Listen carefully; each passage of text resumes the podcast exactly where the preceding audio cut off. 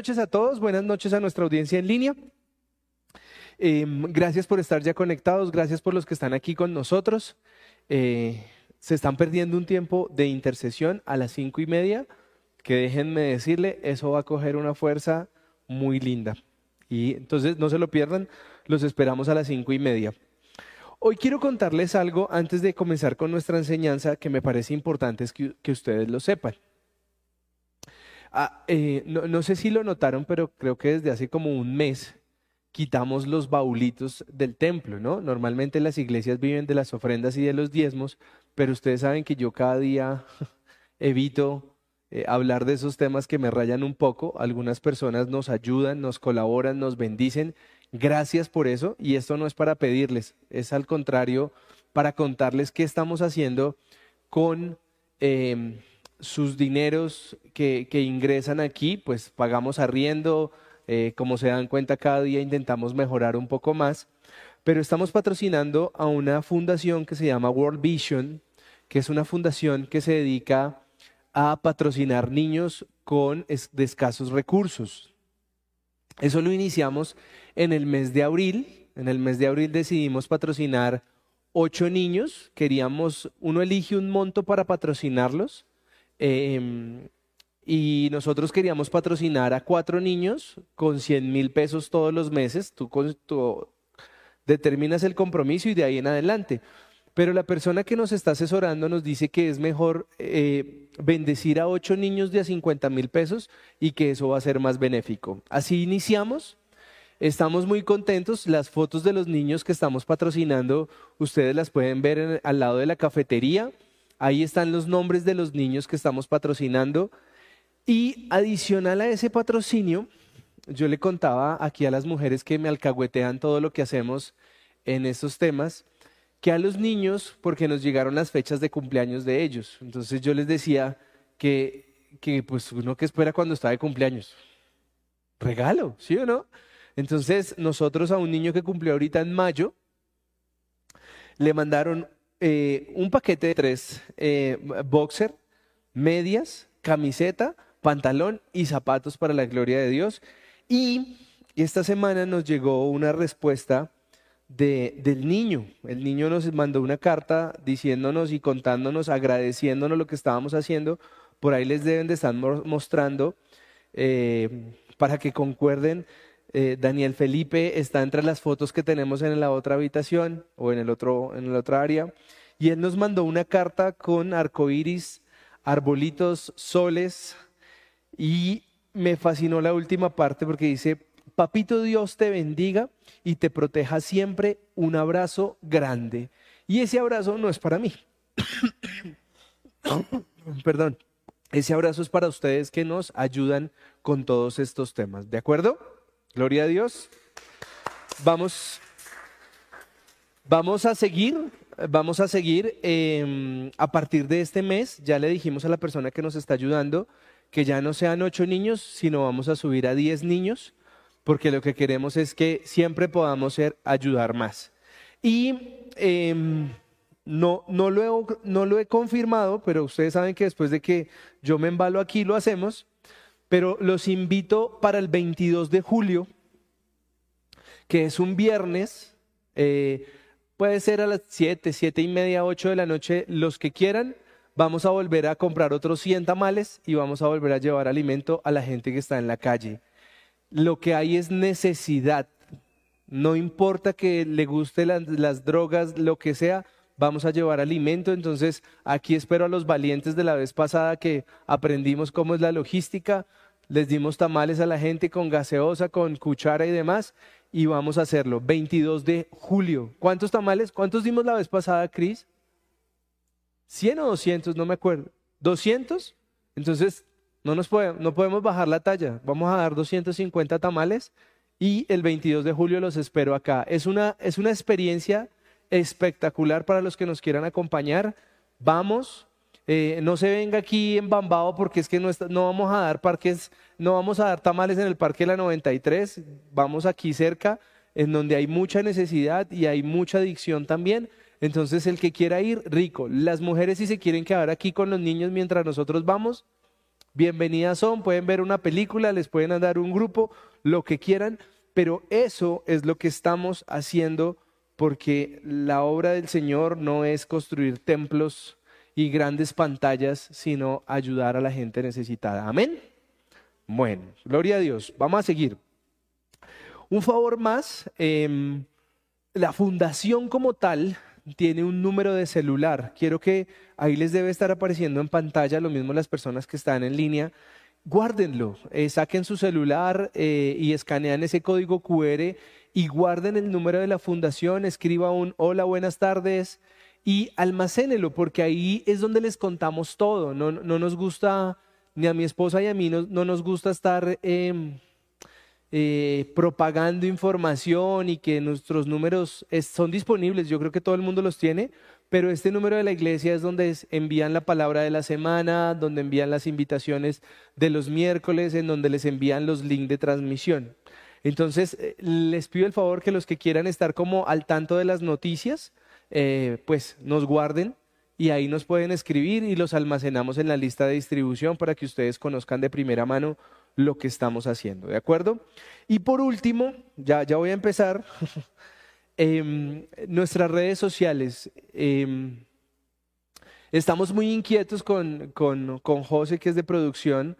Eh, José nos ha colocado casi en todas las plataformas digitales solo, me, solo, solo me sale, falta que me salga con que ahora también vamos a estar en TikTok, pues solo me falta eso, pero eh, me contó y ahora tenemos eh, podcast, entonces nos ubican en los podcasts de, de iPhone o de Android para cuando usted quiera escucharnos únicamente o vaya en un trancón, nos puede poner en un podcast. Si no tiene YouTube o no tiene datos, eh, pregúntenle a él que es el duro. Él dice que hemos tenido más de mil reproducciones de nuestras enseñanzas eh, Mujeres al Poder es tendencia en podcast, las escuchan más que a mí, o sea que pronto me retiran de acá.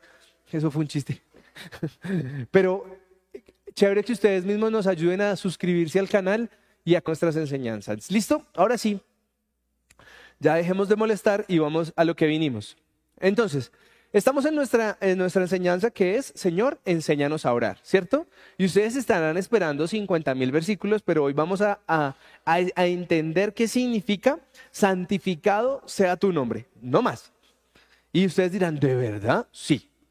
Y yo quiero que arranquemos por un recuento de lo que nosotros hemos logrado identificar en estas enseñanzas sobre el Padre Nuestro, ¿correcto? Porque fue la, la oración que Jesús nos enseñó y voy a recalcar casi que en todos los inicios, porque lo primero que nos enseñaron fue que deberíamos orar em, verdaderamente, sin hipocresías, que oremos con inteligencia, sin repeticiones, sin palabras vacías, que oremos con confianza, sin duda, que oremos con libertad y sin eh, palabras que, que, que nos alejen de la realidad de ese Padre que tenemos, ¿de acuerdo?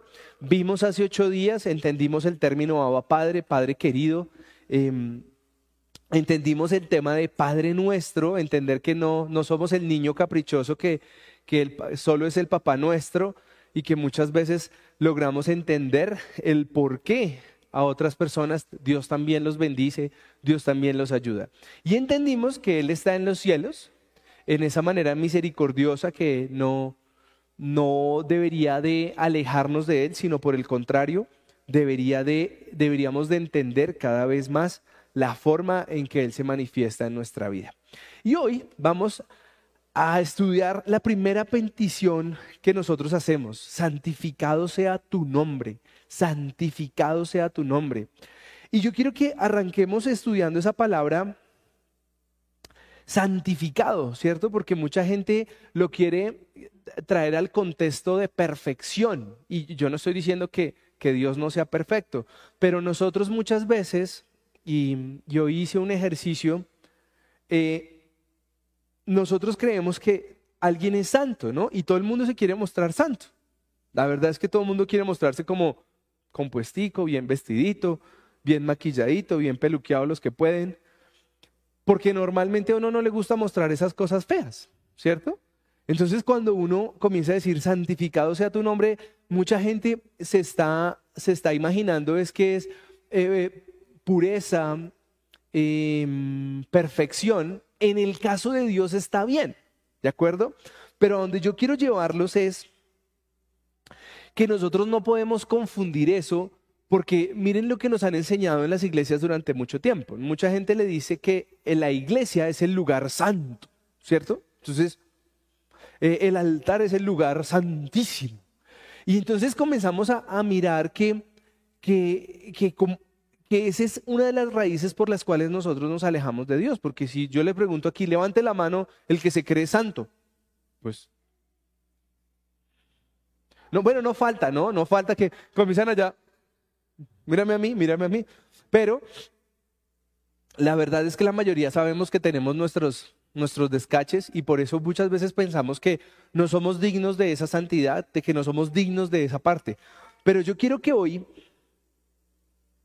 eh, entendamos que ese santificado es la primera parte de que nosotros debemos de tratar de una manera diferente a Dios.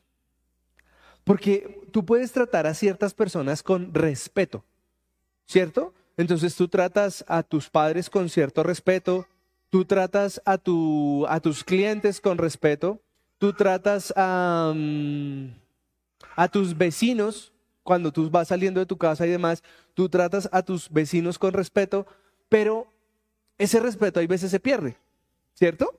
Entonces, por ejemplo, cuando un vecino eh, se vuelve cansón entonces le dio por hacer parranda y poner parranda vallenata y no dejarte dormir, pues tú al otro día le comienzas a perder el respeto, ¿cierto? ¿Pasa o no pasa? Em, en el caso de los padres, cuando tú eres niño, normalmente tú respetas mucho a tus papás. Lo que dicen tus papás, sí, sí señora, no señora, pero a medida que vamos creciendo y vamos conociendo la historia de cómo fue su su juventud, su infancia, sus decisiones adultas, usted comienza a decirle, mi papá se me escachó en algunas, y ahí comenzamos a perder un cierto tema de respeto. Y hoy yo quiero que ustedes revisen si el respeto que tú le tienes a Dios es el mismo que le tienes a las personas. ¿Por qué? Porque yo veo que entre más confianza las personas le bajan al respeto. Nosotros con Viviana sabemos que entre más amamos a una pareja, entre más amamos a alguien, siempre queremos mantener el respeto. No ser invasivos, no ser abusivos, no, no aprovecharnos de ese amor de las personas porque eso lastima. ¿De acuerdo? Pero yo quiero que hoy te preguntes para poder arrancar esto es, ¿cómo estás viendo tú a Dios hoy? Y cuando te pregunto eso, no, no quiero que me digas, no, yo me lo imagino así como de barba larga y túnica hacia allá donde nadie lo puede tocar. No. ¿Cómo es tu relación con Él en temas de respeto? Y voy a decir algo. Este ejemplo creo que les va a gustar a algunos. Cuando usted va conduciendo, ¿cierto? En la carretera, durante algunos años pasados, nos colocaban la foto de un policía. ¿Se acuerdan de eso? Usted veía era la foto de un policía, pero cuando usted nomás veía la foto del policía, usted bajaba la velocidad, revisaba que todo el mundo estuviera con los cinturones y revisara que las luces estuvieran prendidas. Porque era una presión visual que usted estaba recibiendo para comportarse. ¿De acuerdo? Y peor aún, ahora Waze que le dice a 500 metros policía, usted va, Prende las luces, baja la velocidad y revisa los cinturones, ¿sí o no? Y ese es un comportamiento que nace en usted debido a una consecuencia, ¿cierto? Todos los que sabemos bajar la velocidad, prender las luces y ponernos el cinturón de seguridad, alguna vez en nuestra vida hemos tenido que pagar un parte por exceso de velocidad. Entonces uno aprende a que es mejor bajarle la velocidad, ¿cierto? Y entonces uno comienza a tomarle respeto a ciertas cosas. Y lo hice en comillas con ese tema. Porque usted ve a un policía de tránsito y usted dice, uy, usted no dice, el señor agente me puede llegar a parar. ¿O sí? Yo creo que no. La mayoría dice, pilas con el chupa que está en la esquina. ¿Cierto? Entonces, nosotros comenzamos a tener ciertos comportamientos de respeto por evitar una consecuencia. ¿Hasta ahí me siguen? ¿Eso pasa? Los que estamos, por ejemplo, los que hemos estado en clase, cuando uno estaba en el colegio, entonces cuando la profesora se volteaba al tablero, uno comenzaba, pero inmediatamente la profesora se volteaba, uno qué hacía? Como si no estuviera haciendo nada malo, ¿cierto? ¿Eso pasa? ¿O eso ya, ya no pasa? Sí. Lo mismo cuando usted está, por ejemplo, en la clase de educación física, entonces le dicen, bueno, 50 de pecho, usted dice, uy, no, entonces si lo está mirando el profesor, usted las hace, y si no lo está mirando el profesor, usted no las hace, ¿cierto? Cuando su mamá le dice, bueno, al mediodía toda la casa arreglada, o si no, no salimos hoy, entonces todos los chinos al mediodía ya están bañaditos, peinaditos y listos porque vamos a salir. Pero si no fuera así, no se comportarían de esa manera. Entonces se dan cuenta que nosotros hemos tomado algunos hábitos comportamentales de acuerdo a lo que nos puede pasar? ¿Sí? ¿Vamos hasta ahí? Bueno. Entonces, yo quiero que usted se pregunte, ¿yo respeto a Dios porque lo amo como papá? ¿O porque le tengo miedo a las consecuencias de que un papá bravo se desquite conmigo? Y eso se escucha horrible, ¿cierto? Pero la verdad es que muchos aprendimos a bajarle la velocidad porque hemos pagado multas por exceso de velocidad. Y uno aprende a no adelantar en doble carril cuando lo para un policía de tránsito y le dice, señor, estoy adelantando en doble carril. ¿Cierto? Parece como que yo soy el único que me ha pasado eso, pero no, eso pasa. Listo. Entonces, ese santificado, yo quiero que lo tomemos ahorita de entrada, es para definir cómo te estás relacionando con él. Si te estás relacionando de una manera de miedo, a lo que me pueda pasar o si estás en una forma amorosa. Y voy a decir algo. Vayamos a nuestra infancia porque algunos ya somos grandes y ya nuestros abuelos no están. Pero algunos podemos llegar a tener recuerdos de nuestros abuelos que cuando nos llevaban donde los abuelos, uno veía como la mamá le tenía respeto a la abuela, ¿sí o no? Pero como uno era el consentido, porque uno era el nieto, entonces uno podía llegar, se podía subir con los zapatos a la cama, eh, la abuelita le hacía el jugo que uno quería, eh, le hacía el sanduchito de queso que uno quería, la mía me daba ponimalta con chocorramo y eso era una sensación en ese momento. Y yo veía a mi abuelita como esa persona, wow, porque yo no, yo no sentía como ese miedo de la autoridad del papá, sino como de la abuelita eh, consentidora. Y si me voy a mi abuelo paterno, pues con él yo solo tengo recuerdos de la infancia de comer helado. Entonces yo veía a mi abuelo y lo único que yo sabía era que si el abuelo había llegado, inmediatamente nos íbamos a comer helado. Entonces, ¿cuál miedo de que mi, abuelo bravo, mi abuelo nunca me regañó? ¿Cierto? ¿Me siguen? Entonces miren cómo es la relación de un padre que dice, mi papá me puede regañar, ¿sí? O de un hijo, el que dice, mi papá me puede regañar, y el amor de un nieto, en donde el amor dice, no, pues mi abuela, mi abuelo? ¿O no? ¿Pasa o no pasa? Entonces, muchos de nosotros, al tener ese comportamiento, como hijos de padres humanos, tenemos ese mismo comportamiento con nuestro Padre Celestial. Y entonces lo vemos como que hmm, hay que portarse bien porque si no me castiga. Y eso es un tema que yo creo que hoy deberíamos de replantear. Y entonces, ¿qué significa santificado sea tu nombre. Quiere decir que no hay nada más santo que el nombre de Dios. Santo es su nombre. No significa que hacemos santo su nombre, sino que el nombre ya es santo. O sea, estamos hablando de una persona que, que no tiene tacha, que no tiene em, crítica. Y aquí muchos religiosos comenzarán a decir, ah, sí, pero es que su Dios permite que niños mueran y que no sé qué.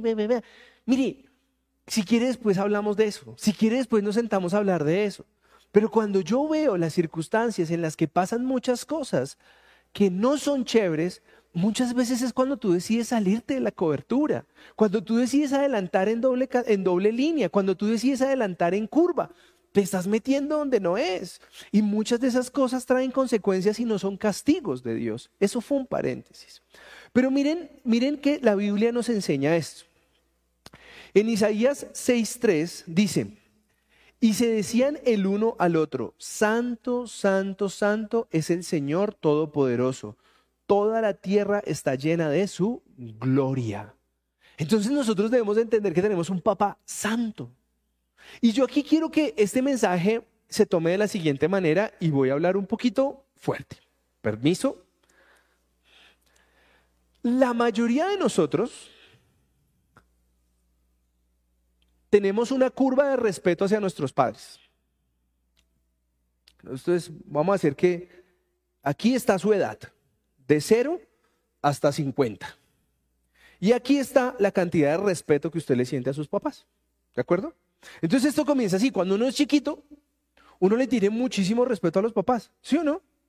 Uno dice, mi papá, no, mi papá dijo que a dormir. Y entonces los chinos hacen caso, ¿cierto? Pero a medida que nosotros vamos creciendo, vamos creciendo, le comenzamos a ver errores a nuestros papás. Uy, pero mi papá llegó como, como borrachito. Oiga, si vio que mi mamá también es como chismosa.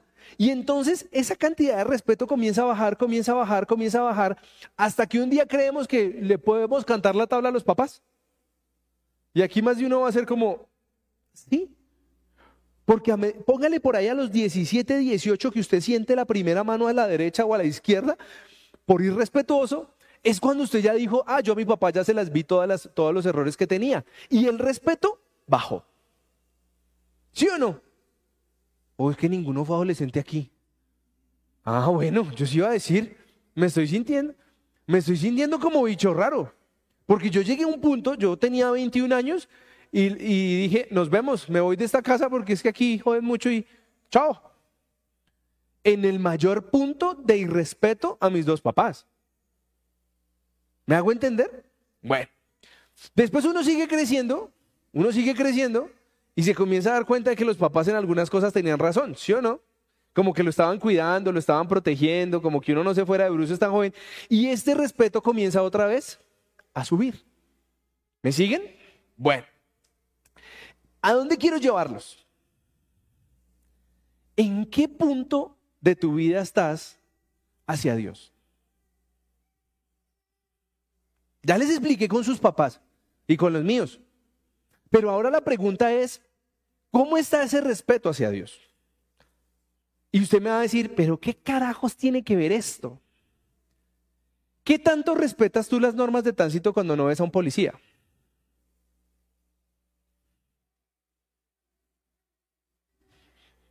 Cuando usted ve al policía, inmediatamente a 60, con las dos manos en el timón, las luces prendidas y el cinturón puesto.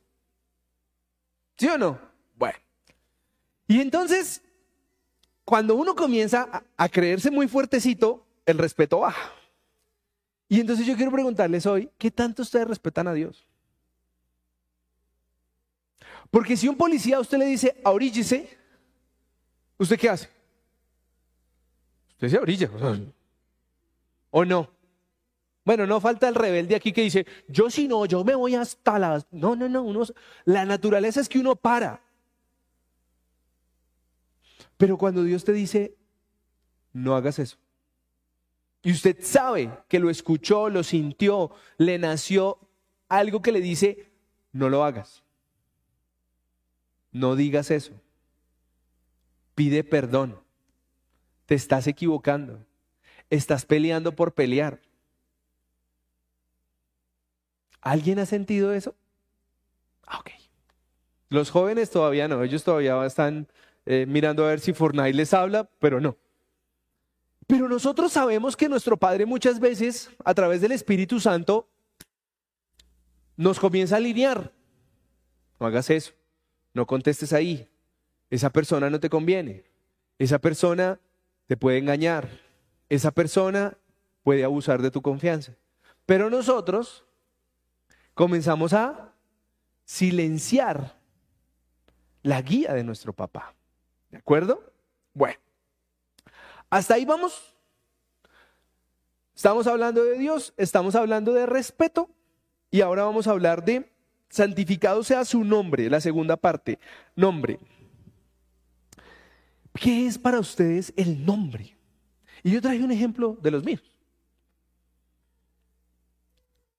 Cuando usted no conoce a alguien, ¿cómo le dice?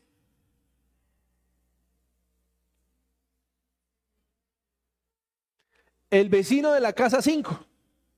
¿Sí o no? Eh, la señora, la señora de la señora de las empanadas. La señora de los tintos. Bueno, no sé.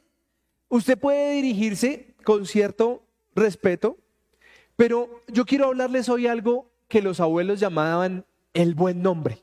¿Ustedes se acuerdan de eso? Los abuelos nos enseñaban que uno debería tener un buen nombre y que uno debería honrar la palabra y que los negocios de los abuelos se hacían con un apretón de manos, mirándose a los ojos y no había contrato, abogado, cláusula, eh, notaría. Los abuelos decían, le pago el 30 y ¿qué pasaba el 30? El 30 le pagaba. Y firmamos el 5 y ¿qué, hacía, qué pasaba el 5? El 5 firmaban, ¿cierto? Pero se dieron cuenta que en esa época el respeto a los padres era mayor. ¿Ustedes se acuerdan de las historias que nos contaban? Que, ahora estos chinos le dicen a uno, ¿qué va papá? Yo creo que si mi abuelo en su infancia le hubiera dicho a mi bisabuelo, ¿qué va papá? ¿O no? Yo no estoy llamando al maltrato, estoy enfocándome en la parte de respeto. Pero nuestros abuelos fueron criados bajo el comportarse de una manera recta, de hablar de un buen nombre. Entonces muchas personas comienzan a decir, voy a colocar un ejemplo del mercado. Los cheques de esa señora Perilla, recíbalos porque esos cheques son buenos. ¿Sí o no? Y eso es tener un buen nombre en el mercado. ¿Eso qué significa? Que la señora puede que gire sus cheques, tenga o no tenga plata, pero cuando llega la fecha ya lo recoge. Y eso es crear un buen nombre. Y hoy en las empresas, Hoy en las empresas, entonces ya los cheques ya no existen, ¿sí o no? Porque, uy, qué oso, girar cheques, uy, qué oso. Pero entonces ahora es el buen nombre en los buenos pagos. Y entonces las empresas que cumplen y que pagan en la fecha que se vencen las facturas tienen un buen nombre y tienen un buen crédito. ¿Sí me hago entender de lo que les estoy hablando? Y entonces hoy en día, con las redes sociales, tener un buen nombre puede ser tan ficticio o tan camuflable, tan camuflable como una mentira, ¿cierto? Porque en las redes sociales tú borras los comentarios que no te gustan, tú borras las fotos con los que ya no te hablas y quieres seguir mostrando una fachada perfecta en una red social para tener un nombre wow. Pero ¿de qué nombre es el que estamos hablando aquí? Santificado sea tu nombre, es el nombre de Jehová. Los diferentes nombres que Dios ha tenido eh, en la Biblia son los que nosotros debemos de partir de ese buen nombre. Porque muchos de ustedes se van a quedar en esta confusión. Y, por eso les preguntaba, cuando tú no conoces a alguien, le puedes decir de pronto el señor del frente, el señor de la empanada, el señor de los tornillos, el señor de los carros, pero cuando tú ya conoces a alguien, le pones el apellido el señor Fúquene. Ah, no, reciban los cheques al señor Fúquene. Y, y cuando ya le pones el conocimiento de su nombre, para ti tiene valor, ¿cierto? Y comienza a haber un respeto. ¿Vamos hasta ahí? Y entonces yo quiero preguntarte porque lo primero que te quiero decir, ¿cómo está el respeto hacia Dios? Y muchos quedaron así como, no lo veo, puede que no lo respete mucho. Y dos, ¿qué tanto para ti es importante el nombre de Jehová o el nombre de Dios en tu vida. Porque es que miren, a mí esta enseñanza me ha gustado es porque nos está escarbando el corazón. Porque es que de dientes para afuera tú repites lo que quieras. Alabado sea el Señor. Y les voy a contar una anécdota. Esto pasó hace muchos años. Yo debería tener 8 o 9 años. Y éramos Cuatro personas, mi mamá, mi hermano, mi abuelita y yo, no éramos más. Y entonces eh, estábamos un 31 de diciembre con, con, una copa de, para brindar el año nuevo y mi abuelita era de un despiste espectacular porque lo hacía reír a uno. Y entonces mi mamá dijo, eh, en sus creencias, dice, vamos a darle gracias al Señor. Y mi abuela ya se había tomado quién sabe cuántas champañas y dice, ¿cuál Señor? Y yo veo que eso le pasa a muchos hoy. Ese mismo despiste, vamos a orarle al Señor. Y todos comienzan, ¿cuál Señor? Eso pasa. Y yo quiero que cuando tú hables de, de santificado sea tu nombre, no es una muletilla, No es un, ay, eso decía ahí. Es mi papá que tiene el mejor nombre, el que tiene la mejor reputación, el que me respalda, el que me ama, el que me corrige, al que yo le estoy orando. Y eso es lo que yo quiero que tú entiendas cuando hoy quieras decir, santificado sea tu nombre. Pero que lo sientas, que te lo creas. Que tú no digas solo como, ah, sí, le voy a orar al Señor. ¿Cuál Señor? Es tu papá al que le estás orando. Y miren lo que pasa aquí. Salmos 9:10, nueva versión internacional. En ti confían los que conocen tu nombre, porque tú, Señor, jamás abandonas a los que te buscan. ¡Wow! ¿Tú confías, tú conoces ese nombre de tu papá? Traigan a su mente por un segundo el nombre de su papá. Téngalo ahí. Téngalo ahí, el nombre de su papá. Si yo digo Pablo Silva, ¿cuántos cabecearon? Los que saben que es el nombre de mi papá. Y yo les digo, yo escucho Alfredo Yagüe y uno comienza, ¿qué, ¿qué, pasó con el viejo? ¿Qué pasó con... Pero cuando nos hablan y nos dicen Jehová, ¿quién? ¿Qué sientes? Igual te genera esa emoción. Están hablando de tu papá, lo tienes identificado, lo conoces. Es el que te abraza, el que te consuela, el que te sienta en las piernas y te dice, tú tranquilo, yo estoy aquí. O tú dices, no, no. no. Y eso es de lo que yo quiero que cuando nosotros terminemos esta serie, yo quiero que usted logre entender que ese papá está disponible para ti. No para mí, es que es para todos. Y si tú no lo subes a tu vida, pues va a ser como el vecino al frente. Ah, sí, el señor de la casa 5. No, sí, por allá está Dios. Y no es parte de tu vida. No es de los de confianza, no es de los de la credibilidad, no es en el que tú le puedes decir, Señor, este problema yo no pude y te lo entrego. Porque tú dices, ¿quién sabe si lo solucione? Y entonces comienzas todos los días, ¿ya? ¿Ya? ¿Y por qué no se soluciona? Porque tú estás dudando. Y ahí es donde nosotros debemos lograr ver qué tanto es nuestra confianza hacia el nombre de Dios. Qué tanto lo tenemos arraigado en nuestro ser que cuando nos dicen, tengo un problema, tú inmediatamente piensas en tu papá Dios que Él te lo puede solucionar. O tú comienzas, ¿Quién sabe? Mi fe, esto es un paréntesis. Los que nos conocen saben que, hice, hice, hice un mal negocio con un apartamento que teníamos y al venderlo lo arrendé. Y en todo el proceso legal que tocó hacer, em, tocaba devolverle una plata a estas personas con las que hicimos el negocio y entonces me dice mi abogado en ese momento, me dice, John, necesito que el 17, le puse una fecha, llegues con un cheque de gerencia por 33 millones 500 mil pesos. Y yo, wow. Yo acababa de renunciar a Carvajal, no teníamos esa plata por ningún lado. Y lo primero que yo dije es, no vamos a poder. No vamos a poder. Y por ahí en mis redes sociales hay un versículo que me cogió a mí como tres días antes y me despelucó. Y yo dije, ya, Dios lo va a hacer. Y una persona que Dios usó en ese momento, creo que uno o dos días antes nos dijo, aquí está la plata para que cubran ese compromiso, me la devuelven cuando puedan. Y yo, ¿qué? ¿Me está hablando en serio? Y ahí yo entendí que yo tenía un papá. Pero no, no, ese papá que yo sé que si mis papás tuvieran el dinero me lo hubieran prestado. Yo sé que yo hubiera podido decir, voy a ir a un prestamista que me preste o venga a girar un cheque, pero yo sabía que, que, que girar ese cheque iba a ser algo irresponsable. Y ahí aprendí yo a entender que ese es mi papá.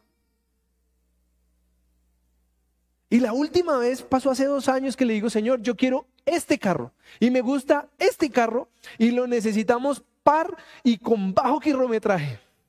Y por ahí está parqueado afuera todavía. Y Viviana no me podía creer cuando yo le dije, vamos a mirar el carro que yo te le estoy pidiendo al Señor. Y me dice, ay, tú sí. Y yo. Y me acuerdo tanto que después de todos los negocios que hicimos, yo iba a quedar debiendo dinero. Y es como si me dicen, tú no tienes que deber dinero de ese carro porque ese carro te lo di yo. 30 días yo creo que después de haberlo comprado, ese carro no debía nada. Y son ejemplos tontos que me han pasado a mí, pero que quiero que ustedes revisen cómo aumentan su fe en su vida. Porque muchos creen que es que, que Dios venga y me consuele, me abrace. Eso es maravilloso. Pero el Dios que yo sigo es de, ese tangible, de poder llegar a mi casa con mi hijo enfermo y decirle, Señor, vamos a orar por mi hijo y yo te pido que mañana esté sano y el chino se despierta a acabar con la nevera y está sano. Y yo digo, mm". y no soy yo, no es mi oración, es mi papá el que está actuando ahí. Y eso es de lo que yo quiero convencerte hoy. Miren lo que dice Salmos 27. Estos confían en sus carros de guerra, aquellos confían en sus corceles, pero nosotros confiamos en el nombre del Señor nuestro Dios. Y ahí es donde yo quiero llevarte hoy, a que seas tú totalmente enfocado tu confianza a tu papá, no al que le digas Dios, porque Dios lo voy a traducir como el Señor de la casa 5. Pero tú, Señor, tu papá, es ese Señor Fuque en el que puedes confiar, en el que tú sabes cómo se comporta, en el que tú sabes que va a cumplir su palabra. Y eso es de lo que yo quiero que ustedes hoy se enamoren. Ahora, ustedes pueden llegar a pensar en santificar, y la palabra santificar puede llegar a ser como, eh, como es tan perfecto, no me acerco, como es tan perfecto, no le pido, pero no es así. No es así. Yo quiero que ustedes se lleven esto hoy.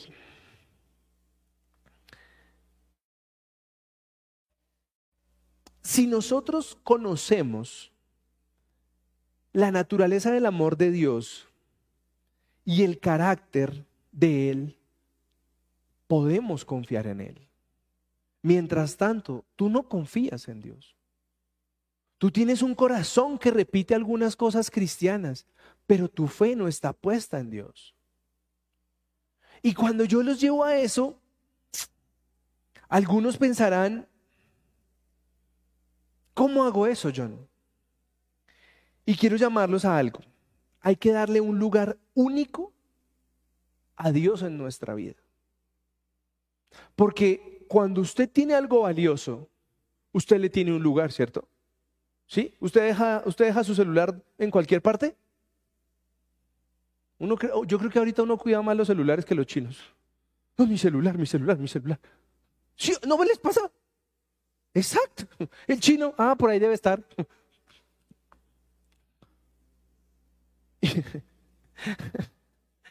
Es que me pasó esta semana, estábamos en la Panamericana y Santiago sale a buscar todo lo que él se antoja y, y ya uno está tranquilo.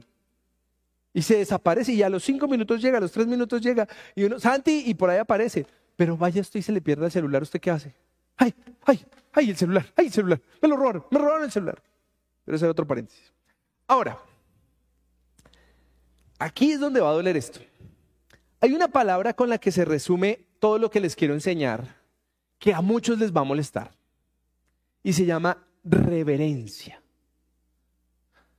Y algunos dicen, ¿y eso qué será?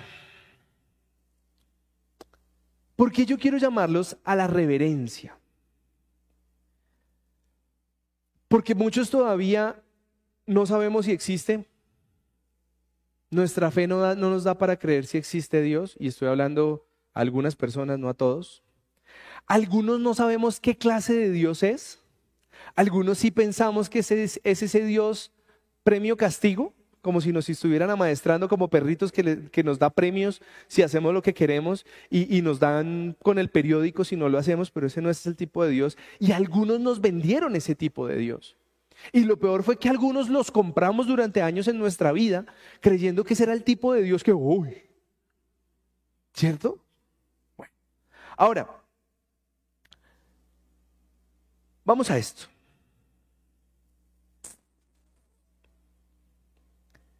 ¿A dónde quiero que ustedes puedan tomar una decisión esta semana? ¿Cuál es el Dios que tú ves en tu casa? Y aquí es difícil decirles esto, pero hay muchos que durante la semana no tienen a Dios en su vida. Hay muchos que durante la semana no le consultan a Dios su vida. Y hay muchos que creen que venir a estas cuatro paredes llamada iglesia, fundación o unas más grandes con pantallas, sonidos, luces y demás, aquí es donde está Dios. Y eso hay un error ahí. En tu vida tiene que estar Dios.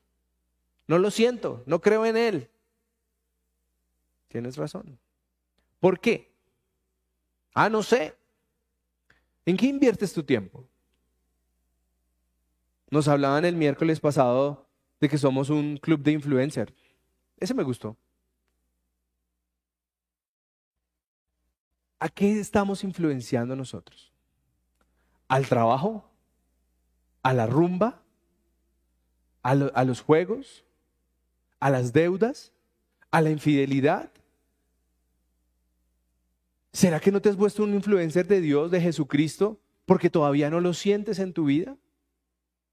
¿Y cómo vas a seguir orando si lo primero que tienes que hacer es, santificado sea tu nombre? Tú no le tienes reverencia a Dios. Tú tienes que sentir, por eso, no, no, bueno, sí lo voy a decir, por eso mucha gente tiene su casa llena de imágenes.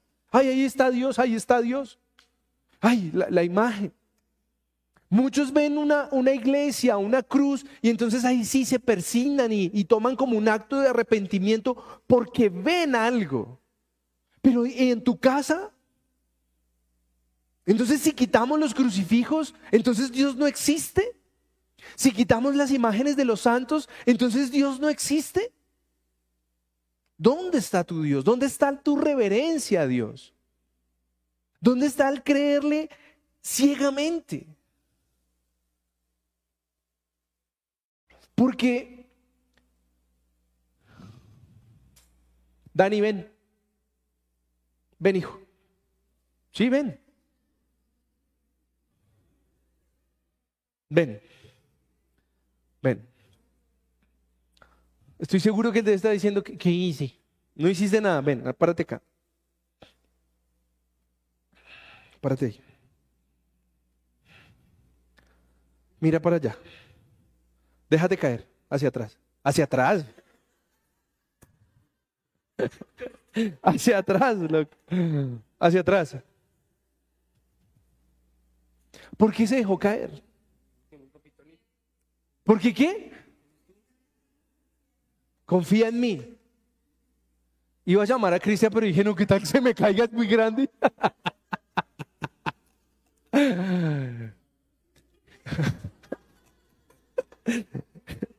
Es que no le especifique. Pero es la mejor forma de decirles hoy a ustedes, ¿tú estás así con Dios? ¿Quién se deja caer? ¿Tú te dejas caer? Ella, lo primero que ella piensa es que no, de pronto me le caigo, de pronto se me resbala, de pronto. Todos pensamos eso. Porque hoy nosotros no sentimos la confianza de que nuestro papá está atrás, de que nuestro papá tiene la fuerza para recibirnos, que nuestro papá tiene la fuerza para alzarnos. Ese man, yo lo he paladeado desde chiquito. Y cada vez que él tiene un problema, por ahora sigue acudiendo a mí. Pero nosotros hoy ya estamos en el punto en que, ay, yo sí hay veces consulto a Dios y hay veces no. Y eso es lo que yo quiero que hoy ustedes se lleven, que ustedes no le están dando esa reverencia a Dios. Cuando yo les digo santificado sea tu nombre, es hacer realidad Dios en tu vida. Y no hemos comenzado a pedirle nada. Padre nuestro, que estás en los cielos, santificado sea tu nombre. Usted no ha pedido nada. Y, muchos llegan a, Perdona nuestras ofensas como también nosotros perdonamos a los que nos ofenden. Ay, sí, ya, no le creí. Y todavía no confía en Él. Pero nos encanta Él, danos el pan de cada día. Pero ¿y tu confianza en qué está puesta? Danos el pan de cada día y se levanta a ver cómo. ¿Y hoy qué toca hacer? ¿Y hoy qué toca hacer? ¿A quién le vendo? ¿Cómo está el dólar? Entonces, ¿a dónde quiero llevarlos? Y ojalá se lleven la imagen de, Daniel. Se lleven la imagen de Daniel dejándose caer hacia atrás y no hacia adelante. Pero ahí es donde yo quiero que ustedes puedan sentir esa reverencia hacia Dios, que Él existe, que Él cumple, que Él está presente en su vida. Pero la realidad es que esto que voy a decir suena muy fuerte, pero muchos nos metieron a una iglesia o nos metimos a una iglesia, nos enseñaron una cantidad de hábitos, pero no nos llevaron a esa conexión con nuestro Padre. Y entonces él ve como, como llegó un chiquitico, llegó uno de los niños. ¿Y qué dijo Jesucristo? Dejen que los niños vengan a mí. Pero nosotros fuimos, grandes, fuimos niños y nos llevaron donde los grandes. Y antes de enseñarnos que había un Dios que nos amaba, que, nos, que, dio a su Hijo por nosotros, que está dispuesto a consolarnos, que está dispuesto a hacer milagros en nuestra vida, que va a premiar y que se va a poner feliz cuando tú quieres hacer las cosas en orden. Porque no les estoy dando en la libertad de ir a pecar en todo lo que se les ocurra, porque es que Dios es amor y paz. Usted también es papá. Usted también ha tenido un papá. Y cuando sus hijos van por donde usted quiere, ¿usted qué hace? Los apoya, los consiente, los paladea, los mima. Hasta les alcahuetea o no. ¿Por qué Dios no lo hace? Yo siento que a mi Dios me ama, me consiente, me alcahuetea. Pero yo que lo único que intento hacer, darle su lugar. Es mi papá. Y entonces yo sé, yo tengo claro que detesta a mi padre. Yo sé que le saca el mal genio a mi papá. Yo sé que daña nuestra relación. Si yo quisiera engañar a mi esposa, a, la, a otra hija de mi papá, mi papá no va a estar contento conmigo.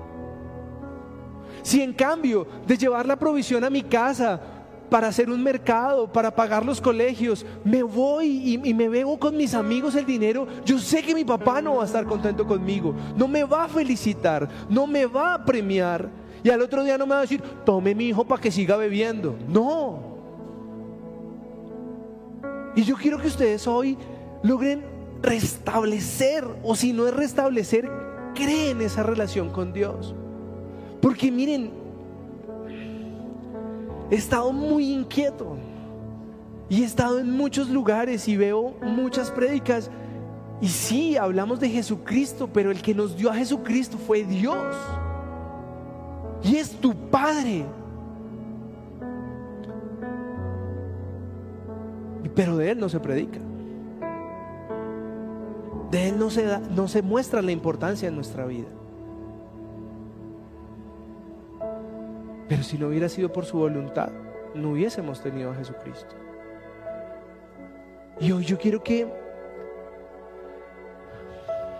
revises qué tanto respetas a Dios. Ahí donde tú estás, en tu celular, lo, que tú sigues, de lo que te alimentas, de la forma en que tratas a tus hijos, a tus empleados, a tus clientes, a tus jefes, a tus padres. ¿Será que tu padre está contento con lo que estás haciendo? ¿Será que cuando le dices, santificado sea tu nombre, Él dice, este es mi hijo? Este es mi hijo que lucha por agradarme, este es mi hijo que lucha por hacer las cosas bien. O al contrario, Él está diciendo, ¿de qué tantas bendiciones te estás perdiendo? ¿Cómo sería tu vida diferente? Pero hoy quiero cerrar con esto porque muchos, yo no los estoy juzgando. El estar lejos de la relación con nuestro Padre, que es Dios, muchas veces es el misma, la misma sociedad en la que nos criamos. Hoy nos criamos en una sociedad que quiere vernos o mostrarnos autosuficientes, que necesitas es de mentalidad positiva, que te dan formación en programación neurolingüística, que te quita la Biblia de las, de las escuelas, que le quita los principios a nuestros chiquitines. Y hoy los que decimos ser cristianos parecemos como retrógrados, anticuados, oxidados, obsoletos. Y muchos de nosotros hemos decidido caer en el juego de una sociedad que, te juzga porque eres cristiano, de te, juzga porque corriges a tus hijos, te juzga porque le enseñas principios, porque le quieres enseñar a leer un libro que lleva dos mil años circulando. ¿No será que tú también te dejaste desconectar de la fuente real de bendición que es tu Padre? Y caíste en la sociedad en que todos somos chéveres, somos de la iglesia, pero relación con Dios no hay. Y tu vida está a la deriva, en emociones. Hoy estoy bien porque hay plata, hoy estoy bien porque hay un, un, evento, hoy pienso en el matrimonio de Pepito, mañana tenemos el asado con fulanito, pero cuando llegas a tu casa, cuando se acaba la fachada de la sociedad, cuando se acaba la fachada de los amigos y cuando te encuentras con tu realidad, con la que es tu esposa, tu esposo, con los que son tus hijos, mascotas ahora. ¿Estás feliz? O llegas a tu casa y tienes que comenzar a ver qué te inventas para tener que salir a mirar cómo, cómo te, te, te das más adrenalina, te das más dopamina para mirar a ver qué más hay que hacer. Yo no sé, yo creo que yo sí soy un anticuado completo, porque yo disfruto mi casa. Yo disfruto tener a mis hijos metidos en mi cama, viendo una película. Pero hoy el mundo te dice, ¿qué te pasa? Y entonces nos venden deportes extremos. Y cada día nuestro nivel de ser más insaciables está creciendo. Los niveles de droga en la sociedad, de consumo de drogas, son cada día más altos. El libertinaje sexual, no hay pudor. Virginidad, muchos se ríen. Matrimonio, muchos se ríen. ¿Y a dónde está llevando ese nueva, nuevo modelo de sociedad? A nuestra juventud. Yo se los voy a resumir y prometo que con esto me voy. Yo veo grandes actores, grandes cantantes, grandes jugadores de fútbol que se separan. Actrices reconocidísimas en Colombia que están sufriendo enfermedades de sus hijos y que su matrimonio se desboronó. ¿Y dónde está Dios ahí? ¿Dónde está? Dios, qué oso. Soy una figura pública, si digo que soy Dios, quedó mal. Y nosotros estamos cayendo ahí. Y hoy quiero decirte que antes de que comiences a pedirle todo lo que sigue en el Padre nuestro o en el modelo que Jesucristo nos dejó, si tú no lo reconoces, si tú no le tienes esa reverencia de que Él es de Dios, Él es tu Padre, es omnipotente, que te puede dar, consentir, amar, corregir, ¿de qué sirve seguirle pidiendo? Haz de cuenta que,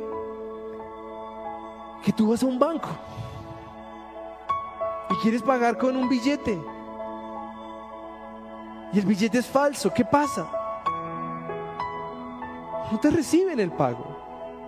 Entonces tú quieres llegar a donde Dios diciéndole, yo soy tu hijo, yo me creo tu hijo, dame esto. ¿Y no sería que él te está diciendo, mi hijo? ¿Me pides porque me necesitas o porque me amas? Y yo creo que esto les va a molestar a más de uno, pero Viviana sabe que mi oración cada vez es menos de las cosas que yo quiero pedir para mí. Ahora yo quiero serle útil a Él y que me muestre qué debemos hacer y cómo debemos hacerlo. Y cuando yo comienzo a tomar una posición como un hermano mayor, a ayudarle a mi papá, a cuidar a mis otros hermanos, a enseñarlos, a formarlos, a corregirlos, sin maltratarlos, sin discriminarlos, sin alejarlos de mi Padre, sino ser un puente un puente de reconciliación entre ese hijo rebelde y ese padre que quiere amar.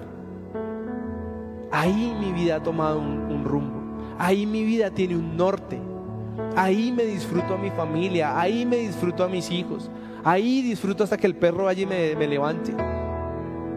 Pero si tú sigues pensando que tienes un Dios, y lo he dicho muchas veces, un Dios traqueto que te tiene que dar todo lo que a ti se te ocurra, sin que tú te dispongas en lo más mínimo hacer algo por otra persona, viejo, no es así. No es así. Dios no necesita nada de ti, nada. Los que están necesitando son esa gente que vamos a alimentar en 15 días. Ellos necesitan alguien que los vuelva a conectar con el Padre. Ellos necesitan alguien que le diga, Dios te ama. Porque todo el mundo que los ve ahí, nadie les habla, todo el mundo se pasa a la calle porque cree que los va a robar. ¿Y saben por qué a mí me conmueve tanto la gente en la calle? Porque si Dios a mí no me hubiera buscado, yo de pronto estaría en la calle. Por deudas, por drogas, por alcohol. Pero hoy nos creemos perfectos. Nos creemos buenos porque vamos a una iglesia y juzgamos al que se divorcia, y juzgamos al que es infiel, y juzgamos al que roba, y juzgamos al que consume vicio, y juzgamos al que bebe. ¿Por qué? ¿Quién te dio ese permiso? ¿Cuándo te emitieron esa licencia? Yo no la quiero, no la quiero, no quiero juzgar a nadie. Quiero llevar en el amor de Dios a esas personas a entender que tienen un Padre misericordioso. Y hoy mi invitación es, si tienes ese modelo de padre castigador en tu mente, apague y vámonos. Porque tú tienes un padre amoroso, tienes un padre que te ama, un padre que quiere verte bien, un padre que quiere verte sano, pero no es un papá traqueto. No es un papá traqueto que te va a cumplir todos tus caprichos. ¿O quién le daría a, un niño de 12 años las llaves de un carro automático que levante 300 kilómetros por hora? ¿Quién se las va a dar? Yo no se las voy a dar. ¿Será que Dios se las va a dar? Entonces quiero que se pongan en pie y que podamos cerrar orando y clamándole al Señor que, que Él esté presente en nuestras vidas. Padre precioso, te damos gracias, Señor, por este mensaje, por esta palabra. Te suplicamos, precioso Rey, que todos esos modelos que nos instauraron de padres, de dioses, Señor, que, que no son la realidad de lo que tú eres en nuestra vida, Señor, por favor, tú nos sanes, tú nos limpies nuestra mente, que tú dispongas nuestro corazón, que tú dispongas nuestra oración para poder clamarte a ti, el conocerte, el identificarte, el sentirte en nuestras vidas, Señor. Padre amado, enséñanos a traer a todos nuestros hermanos, a ti, Padre. Que salga de nuestra vida el hábito de juzgar, de criticar. ¿Quiénes somos nosotros? Que solo tu infinita misericordia y gracia la que nos ha alcanzado y la que nos permite hoy estar en una posición diferente.